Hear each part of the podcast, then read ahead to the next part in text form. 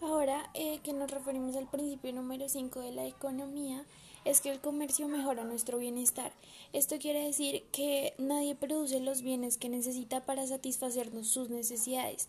Nosotros intercambiamos nuestros bienes, ofrecemos nuestros bienes y servicios a otras personas.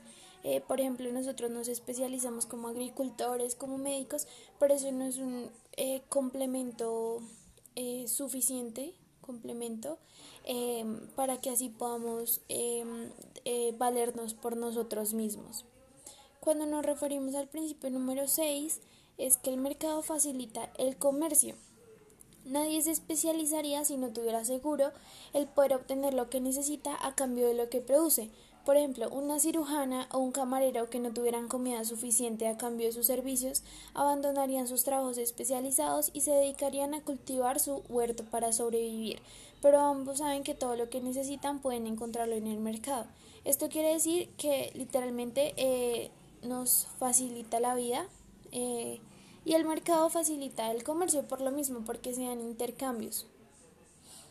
El principio número 7 es que el Estado puede mejorar a veces los resultados del mercado. Aunque los mercados son generalmente eh, una buena forma de organizar la, actividad económica, a veces se hace necesario que el Estado eh, intervenga para que sean más eficaces o equitativos, lo que trata eh, el Estado es de asignar los recursos de una forma más eficaz. Aunque más mercados tienden a promover explícitamente el uso eficiente de los recursos, a veces existen situaciones donde lo anterior no se verifica y por ende se producen fallos del mercado. Esto quiere decir, todo esto nos lleva a pensar que se debe relacionar el Estado como un buen componente y como una buena manera de los resultados del mercado, una buena manera de relacionar los resultados del mercado pues con, con esto que acabamos de decir. Eh, seguimos con el octavo principio, que es el nivel de vida de un país depende de su capacidad para producir bienes y servicios.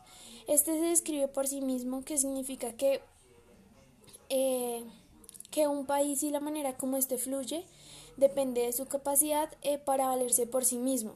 Entonces, dependiendo de su tamaño y de la cantidad de la población que tiene, se produce una cierta cantidad de bienes y servicios que los productores fabrican de acuerdo al consumo de las personas.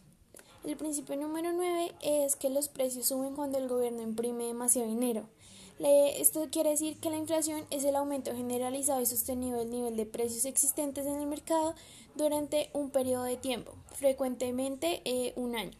Cuando el nivel general de precios sube con una unidad de moneda se adquieren menos bienes y servicios.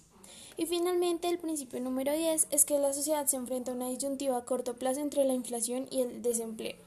Primero para esto debemos determinar qué es la inflación y qué es el desempleo. Eh, la inflación se entiende como el crecimiento continuo generalizado de los precios de bienes y servicios de la economía. El desempleo se dice la desocupación o la cantidad de personas que no cuentan con un trabajo en un lugar determinado. Bueno, con esto claro, eh, su factor común denominador es la economía del mercado. La pregunta sería, ¿cómo influye el comportamiento del uno con respecto al otro dentro de la economía de un país. Eh, la explicación reside que a medida que aumenta la demanda agregada, la tensión sobre los precios es mayor y comienza a subir, mientras que el paro disminuye. Entonces, a corto plazo, cuando aumentan los precios, bajan los salarios reales y su efecto es el abaratamiento en el costo de la mano de obra y por consiguiente las empresas demandan más trabajo. Muchas gracias por estar aquí con nosotros. Si tienen dudas, conéctense en la próxima transmisión. Eh, para así poder desarrollar un poco más el tema. Gracias y hasta luego.